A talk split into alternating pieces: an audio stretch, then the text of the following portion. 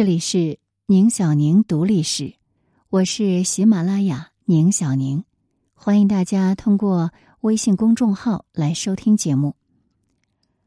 今天的节目，我们一起来关注东汉的败亡，令人扼腕。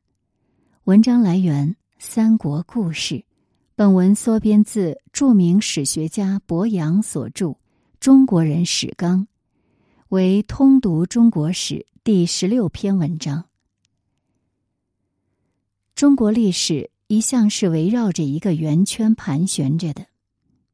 一、旧王朝统治阶级腐败灭亡；二、军阀或便民集团乘机夺取政权，发生混战，杀人如麻；三、混战的最后胜利者建立新的王朝，组织新的政府。成为新的统治阶级。四，经过一段安定或繁荣的时间，又回到第一。统治阶级腐败灭亡，如此这般像走马灯一样循环不已。今天我们要说的东汉，正走上第一、第二阶段。首先是外戚政治重现，接着招来中国第一次宦官时代，最后。东汉政府在一次农民大暴动后瓦解，大一统也瓦解，遍地战火。外戚政治于公元前一世纪曾导致西汉王朝灭亡。刘秀建立东汉王朝，宣称西汉王朝的中兴，但他却没有能力采取有效行动，以防止外戚政治的复活。反而走来走去，仍然走到外戚政治的断桥上。东汉王朝执政人物可以分别为三种：外戚、士大夫和宦官。外戚是古老的力量，士大夫与宦官是新兴力量。这三种人物互相斗争，构成了东汉王朝全部的宫廷政治史。东汉王朝皇族。有一个重要的特征，就是皇帝的年龄都很小。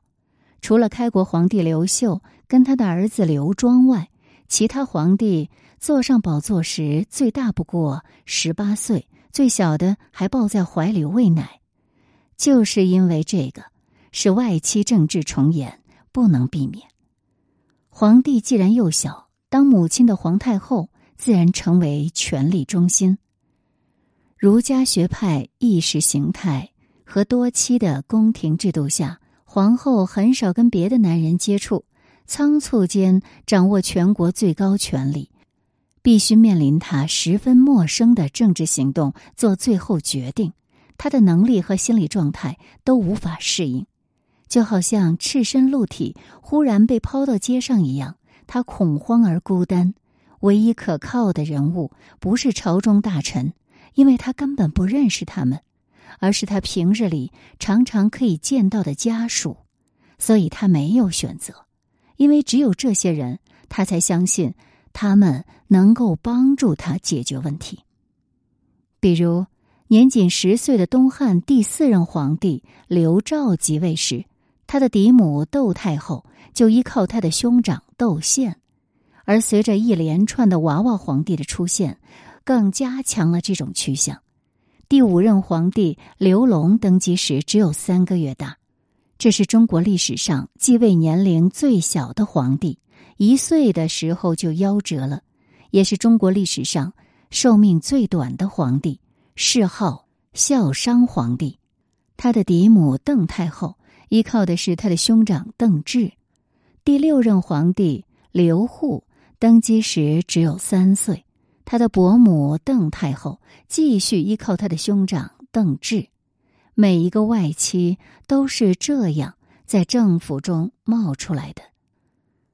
皇帝幼小是外戚政治的唯一基础，所以外戚自己也在尽力排斥年纪较长的继承人，以造成非实行外戚政治不可的形式。继承人如果已经成年，皇太后就无法掌握，外戚就会失去魔杖，所以没有一个外戚不坚持拥立幼儿的。第六任皇帝刘祜死后，他的妻子严皇后升为皇太后。他跟他的兄长严显就决定摒除刘祜的亲生儿子刘保，而立刘祜的堂弟刘义。这是一桩骇人听闻的反常措施。皇位不传亲子，而传堂弟。可是你一看年龄，就会恍然大悟。刘保那年已经十一岁，而刘毅才八个月。掌握八个月的婴儿，当然比掌握十一岁的少年时间要久得多了。外戚当中，当权时间最长、声势最煊赫的，一个是以邓太后和他的兄长邓志为首的邓姓七族，一个是以梁太后和他的兄长梁商为首的梁姓七族。邓姓七族当权三十年，封侯爵的有。二十九人，当宰相的二人，当大元帅的十三人，当部长级高级官员的十四人，将领二十二人，州长、刺史、郡长、太守四十八人，中下级官员更是不计其数。梁姓七族的声势也很大，他们当权也有三十年，封侯爵的七人，当皇后的两人。当嫔妃的两人，当大元帅的两人，妻子女儿被封为郡君，就是女性王爵；县君指的是女性侯爵，这有七人；娶公主的三人，将领五十七人。两大七族的朋友部属和趋炎附势的苍蝇政客，共同组成一个当权集团。屹立在政府之中，盘根错节，不可动摇。可是外戚们大多数又不知道珍惜权力，只知道滥用权力，只知道贪污暴虐，一味追求物质上的享受。其中，梁姓七族比邓姓七族更堕落，尤以梁冀这个恶棍及凶恶愚顽之大成。这当然引起外戚集团以外新兴阶层士大夫们的抨击。不过，士大夫显然居于劣势，因为魔杖是握在外戚手中的。失败的士大夫最好的下场是被免职，但大多数都是被砍头，或是不得不自杀。最传奇的人物是杜根。杜根要求邓太后把政权归还给皇帝。邓太后就下令把杜根装到布袋子里，就在金銮殿上当场扑杀。想不到杜根和春秋战国时期的范睢一样，有非常好的运气。他被拖到荒野丢弃的时候，竟然悠悠苏醒。不过他还是假装死亡，僵卧在那里三天。眼睛里生出虫蛆，然后才逃到深山中一家酒店当伙计。十五年之后，邓姓七族失败了，他才敢出面。其实，不但士大夫在斗争中会失败，纵使皇帝自己如果想收回本应属于自己的大权，也是同样面临危机的。第十任皇帝刘纂九岁的时候，他受不了梁冀的傲慢态度，说了一句：“真是跋扈将军。”梁冀立刻就把他毒死了。政权、军权全部控制在手，外戚似乎永远立于不败之地。我们再来看士大夫，士大夫是中国社会特有的产物。某一方面类似印度的刹帝利，另一方面呢，就类似欧洲中古世纪的僧侣教士。事实上，士大夫就是知识分子，在儒家学派定义于一尊之后的曼城年代当中，当然专指的是儒家学派的知识分子，有时也笼统的称之为读书人。我们说的读书，当然指的是。读的儒书，在当时的环境下，他们以做官为唯一的职业，所以更精确的说，士大夫就是担任政府官员的知识分子，包括现职官员、退休官员和正在苦读儒书、将来有可能担任官员的人物。公元前十二世纪的周王朝中，士是武官，大夫是文官。公元前一世纪，西汉王朝为了增加政府的新鲜血液，仿效战国时代的招贤办法。命高级官员和地方政府推荐贤良方正、直言极谏人士，于是政府中非贵族血统的官员群逐渐形成一个新兴的士大夫阶层。到了东汉开国的公元一世纪，东汉王朝在仿效西汉王朝，命高级官员和地方政府推荐茂才、孝廉人士。于是，政府中非贵族血统的官员，也就是士大夫的人数就更加增加了，终于凝聚成为一种力量。在这种情形下，推荐成为知识分子达到做官目的的唯一手段。而推荐的标准，除了儒书学识，还在于道德行为。在强烈的竞争下。必须有突破性的声誉，才能引起有推荐权的人的注意。而至于如何才能有突破性的声誉呢？就需要出奇制胜。所以，每个知识分子都兢兢业业追求突破记录的至善，这就让一二世纪的社会风气有很大的特殊之处，为后世所罕见。我们可以把它归纳为下列五类：第一。长时期为父母扶丧。孔子和孟子坚决主张的三年之丧，自西汉公元前二世纪儒家学派独霸政坛之后，就用政府力量推行开来。王莽时期，新王朝更是硬性规定，中级以上政府官员必须服三年之丧。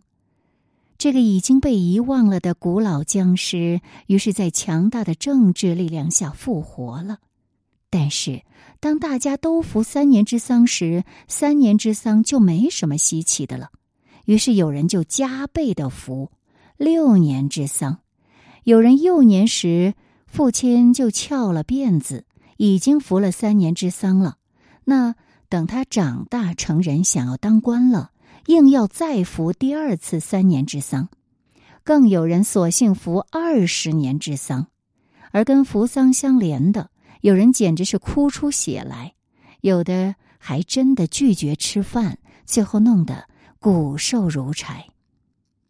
第二类，辞让财产和辞让官爵，财产和官爵是大多数人追求的目标，儒家知识分子追求的尤其猛烈。所以，在这上面也最容易做出惊人之举，比如分家析产时，弟兄们都坚持要最少的那一份。父亲留下来的爵位本来应该是嫡子继承的，嫡子却逃入深山，而把这个位子要让给其他的庶子兄弟。更有若干知名度很高的知识分子，对政府征召他们做官的命令拒不接受。这种人被美称为征君，也就是被皇帝征召而拒绝征召的君子。这表示他们情操清高，有益于流俗。第三类，上侠上义。儒家学派把人类所有的行为性质一分为二，一个是义，一个是利。士大夫的行为当然应该只考虑义，不考虑利。这方面最多的表现是，宁愿牺牲自己而去为朋友报仇。有些人甚至甘冒被杀的危险，去为被处死刑的朋友收尸，或者为已死的朋友送葬千里。第四类，廉洁。官员的贪污残暴是古中国社会最普遍的助害和罪恶。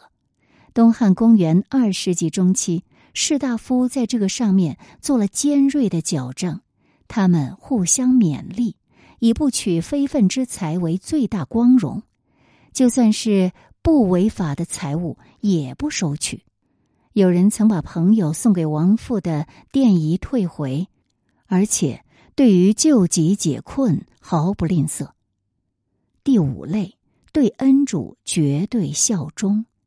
政府高级官员的僚属，大多数是由高级官员自行聘任的。一个知识分子一旦被聘任，就踏上了光明灿烂的仕途。像宰相聘任的僚属，有的只几个月就出任州长，也就是刺史，不几年就擢升为中央级部长。这是知识分子前途最重要的一个契机。在被推荐为茂才孝廉之后，还必须再突破被聘任这一关，否则呢，就仍只是。在野之身，飞黄腾达不起来。士大夫对于聘任他的恩主，跟日本武士、欧洲骑士对他们的恩主情形是一样的，不但要为恩主冒险犯难，还要为恩主牺牲性命。至于为恩主服三年之丧，更是平淡无奇的事情。以上这五类行为，其实并不是每一个士大夫都能做得到。不过呢。他们都是在竞争着，或真或假的去做，并且往往还做得有声有色。最普通的是，有些人把道德行为当作欺诈手段，像有一个服了二十年之丧的赵宣，按照儒家规定，在服丧期间绝不许跟妻子同寝，可是他在这二十年中却生了五个孩子。还有一个以廉洁出名的范丹，去探望害病的姐姐，姐姐留他吃饭，他竟然坚持要付饭钱。我们举出的这两种特例，那么他们对社会其实也没有什么大的害处。士大夫不久就自觉，必须维护自己百般经营才得到的既得利益，于是推荐和聘任的范围就逐渐缩小了。最初选择对象的时候，还会注重声誉。一个与各方面都没有关系的平民，只要有被称赞的道德行为，就有被推荐、被聘任的可能性。后来情形发生了变化，必须是士大夫家庭的一员或者是子弟，这个可能性才存在。于是，一种坚强的门第观念因之产生了。社会的纵剖面呈现无数直线行业：木匠的儿子继续当木匠，农夫的儿子继续当农夫，士大夫的儿子继续当士大夫。也就是说，做官的儿子继续做官，这就是门第。一个士大夫的门第，以其家族中做官人数的多寡和官位的大小作为高低的标准。杨震。他的四代人中出了三个宰相，四世三公；而袁绍四代中出了五个宰相，四世五公。这种门第受到社会普遍的羡慕和崇敬。公元二世纪中叶以后，政治虽然腐败，但是设立在首都洛阳的国立大学太学，学生也就是太学生。却反而增加了，老一代的士大夫需要他来训练下一代的士大夫，所以积极支持国立大学的扩充。五十年代的时候，太学生已多到三万多人。这些准士大夫们，也就是未来的官员，跟政府中已经成为士大夫的现任官员交往密切。除了谈论儒家学派的五经之外，不可避免的还会谈论到现实政治，就好像新闻记者或者是政治评论家，他们对人物的赞扬或抨击，就会形成一种有影响力的舆论。跟外戚宦官相比，士大夫有外戚宦官所没有的高一层次的情操和抱负，因为。外戚是靠女人取得权力，宦官是靠谄媚取得权力，而士大夫自称靠道德学问取得权力，所以士大夫在本质上就对外戚和宦官是轻视的。再加上外戚和宦官也确实做出了太多的罪恶，士大夫就注定的要跟外戚宦官发生冲突。再来看宦官。宦官是中国文化体系中最可耻的产物之一。宦官发生在农业社会多妻制度。公元前十二世纪时，农业而多妻的周部落从西方渭水流域向东发展，灭掉了商王朝。于是把这一兽性的残酷制度带入中国，成为中国传统文化的一部分，延续了三千年，直到二十世纪，随着帝王制度的消灭才消灭。一个男人拥有数目庞大的妻子群之后，为了防止他们向别的男人红杏出墙，最好的办法就是把他们像囚犯一样关闭在戒备森严的庭院，或者是皇宫之中。与世界隔绝。问题是，皇宫的工作并不能全部都由女人担任，像是去市场采购之类，这就成了困扰。如果这个工作还是由女人来担任，他们势必要跟男人进行接触。那如果把这个职位由男人来担任呢？那男人也势必深入皇宫。这种情况对做丈夫的来说，都让他不能安心。于是，周部落姬姓酋长们想出了一种残忍的办法，那就是把男人进行阉割，以供差遣，称之为宦官，或者是宦人、四人。这就成为多妻制度下女人和男人间最理想的媒介。几乎每一个贵族家庭都有需要，而皇宫当中需要的数量就更多。若干皇帝的姬妾有时达四万多人，以平均一个人服侍十个人计算，可以推测到至少保持有四千个宦官的名额。宦官非常普遍，任何有钱人家都是可以购买的。一直到十世纪，宋王朝政府下令禁止民间蓄养阉奴，宦官才为皇帝专有。世界上很少有男人。会高高兴兴的阉割自己，所以宦官的来源只有两种：一个是金钱诱惑，二个是强迫。就算是金钱诱惑，因为宫廷不接受成年的宦官，小孩子又怎么懂得为钱舍身呢？而收买孩子的父母，对孩子来说也是强迫。但是再穷苦的父母，一般都不会忍心孩子被阉割。所谓收买。也不过是表面上伪装罢了。那么，事实上，宦官就只有一个来源，就是来自哀哀无告的贫苦人家了。这是中国人历时最久的一种悲惨遭遇。唐朝诗人顾况曾有一首写孩子的诗，他是描写宦官的诞生的。那其实顾况是八世纪时。唐朝诗人，我们却把这首诗呢，在二世纪的这个时间阶段提到了，主要是想帮助大家对宦官增强了解。当年幼的孩子在身边蹦蹦跳跳的时候，一想到只不过是因为贫穷，政府官员就把孩子捉过去阉割，我们会失声痛哭。孩子们被阉割后，就被送入宫廷，永远与父母家乡隔离，跟宫女的命运一样，同是投进狼群的羔羊，无依无靠，无亲无友，随时会被杀死、虐死、折磨死。宦官比宫女更悲惨，宫女在二十年或三十年之后，也许还有被释放出宫的希望，宦官则永远不能。他们是终身奴隶。中国的宫廷可以说是世界上最黑暗的宫廷之一，其中有它特有的行为标准和运转法则。孩子们必须含垢忍辱，用谄媚和机警，以及不可缺少的好运，才能保卫自己。最幸运的，入宫后被大宦官收为养子，在养父培植下。逐渐接近皇帝，皇帝就是权力的魔杖，触及最好是能掌握这权力魔杖，才有出人头地的机会。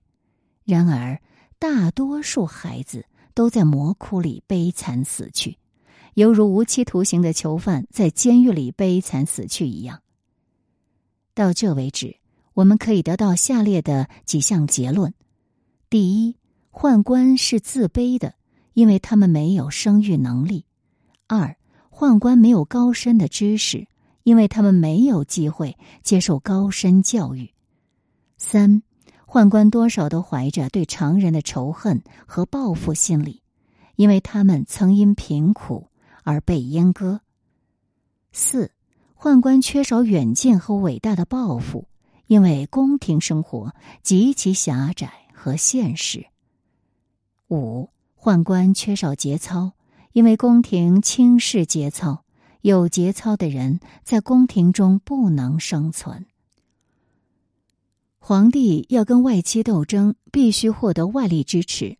没有外力支持的皇帝，脆弱的程度跟普通人是没有分别的。东汉政府第十任皇帝刘纂被外戚毒死，就是一个证明。皇帝想得到外力支持有两种方法：一是和士大夫结合，二是跟宦官结合。跟士大夫结合可能很少，因为皇帝与他们平常太过疏远，而且也不知道究竟谁是攀附外戚的走狗。唯一的一条路，就只有依靠身边的宦官了。最先向外戚发动攻击的是东汉第四任皇帝刘肇，他与宦官郑重结合，逼迫外戚窦宪自杀。接着是第六任皇帝刘祜，跟宦官李润、江京结合，逼迫继窦宪而起的外戚邓志自杀。第七任皇帝刘毅去世时，宦官孙承、王康还有王国。发动了宫廷政变，迎立第六任皇帝刘祜的儿子刘保登基。这是一个让人感慨的单调场景。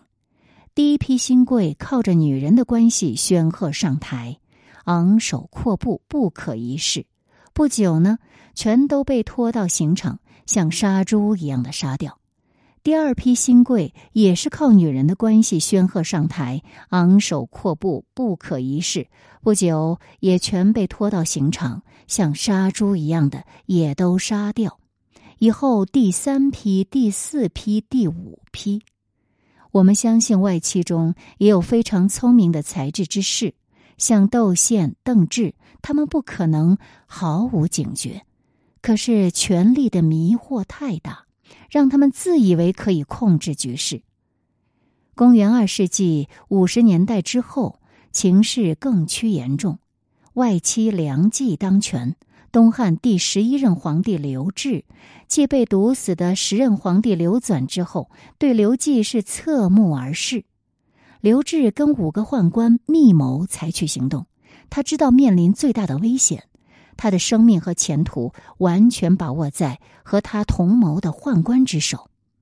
在密谋大计的时候，刘志曾把一位叫单超的宦官咬臂出血作为盟誓，他跟宦官就已经摆脱了君臣名分，成为了黑社会的弟兄了。所以在杀掉梁冀，并把梁姓七族全都屠杀了之后。刘志就把参与密谋的五个宦官一齐封为一等侯爵，又封另外八个宦官为二等侯爵。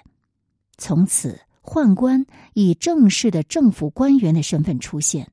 他们仗着跟刘志的咬臂之盟，他们的家族和亲友纷纷出任了地方政府的首长。这些新贵的出身跟宦官相同，行为也相同。几乎除了贪污和弄权外，什么都不知道，比外戚当权所表现的还要恶劣。这使本来专门抨击外戚的士大夫阶层受到了更重大的伤害。于是，他们愤怒的转过头来跟外戚联合，把目标指向宦官，而且不像过去那样只在皇帝面前告告状。士大夫、外戚联合阵线，利用所能利用的政府权力，对宦官采取流血对抗。宦官自然予以同等强烈反应。中国就开始了第一次宦官时代。从公元一五九年十三个宦官封侯，到公元一八九年宦官全体被杀，共三十一年。这三十一年当中，双方的重要斗争你来我往。宦官与士大夫间的斗争是血腥而惨烈的。不过要特别注意，我们所列的宦官罪恶的资料，全都是士大夫的一面之词。但凡一面之词，都不一定可信。就算可信，宦官的确罪恶很重，但是还是没有士大夫的罪恶一半重。因为士大夫都是受过高等教育的知识分子，而又一向自称以仁政道德为最高的政治理想。经士大夫宣传，我们所知的宦官的滥杀只有三件：公元一六零年杀赵齐全家，一六六年射杀民女，一七九年杀人悬尸。而士大夫就残忍的多了，公元一六零年连宦官的宾客都杀，一六六年连宦官的朋友也都杀，更杀宦官的母亲。而且很多次都是在政府大赦令颁布之后再杀，而且以对宦官苦刑拷打为荣，否则的话，他们也不会自己洋洋得意记录下来。像京畿总卫戍司令司隶校尉杨球，他在审讯王府王蒙宦官父子时，亲自指挥拷打，王蒙就哀求道。我们到这种地步，自知非死不可，但求你垂念先后同事之情，连续我父亲年老，教他少受痛苦。杨求说：“你们父子罪大恶极，死有余辜，妄攀同僚交情有什么用？”王蒙气愤地说：“你从当小官的时候出入我家，像奴隶一样侍奉我们父子。”今天成人之危落井下石，上天不会容你。这句话一下子就揭了杨球的疮疤，他羞怒交集，用泥土塞住王蒙的嘴，父子二人被活生生拷打到死。我们在这里说一下这个杨球，杨球娶的是宦官家的女儿，他本来是靠着拍宦官的马屁逐步升迁的。不过，他本质上呢还是士大夫。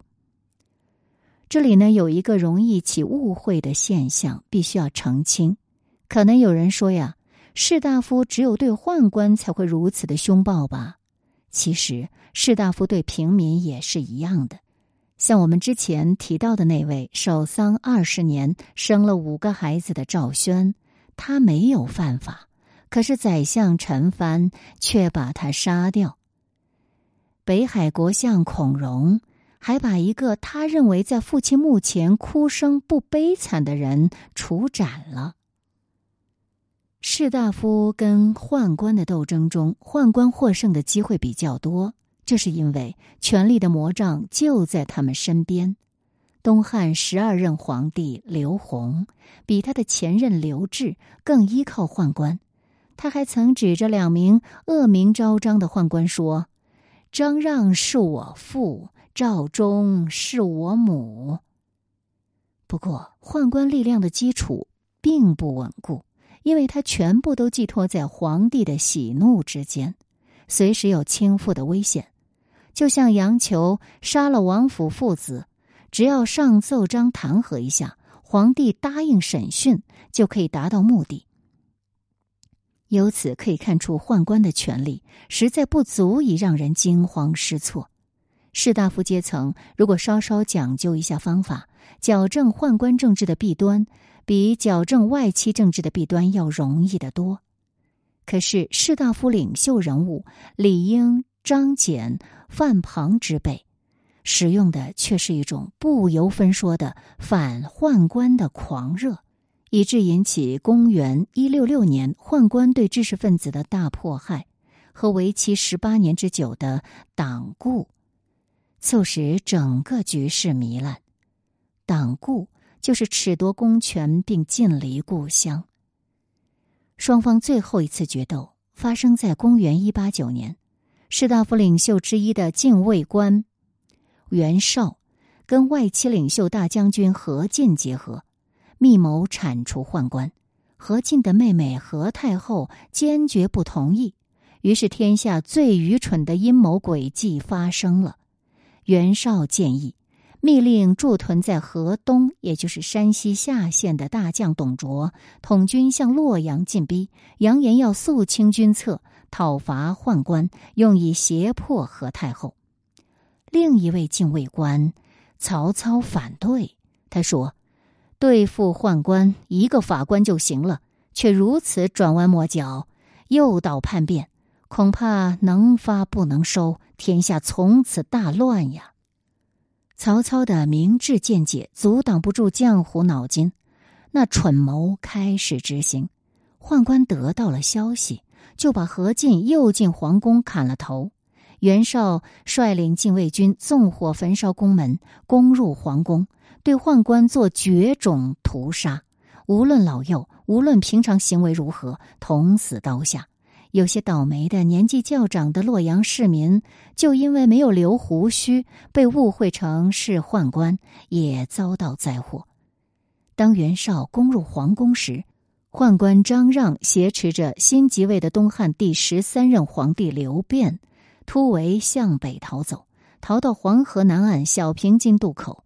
洛阳追兵赶到，张让投黄河自尽，中国第一次宦官时代到此结束，宦官集团彻底失败，但士大夫的胜利却是悲惨的，因为董卓的刀子已架到他们的脖子上。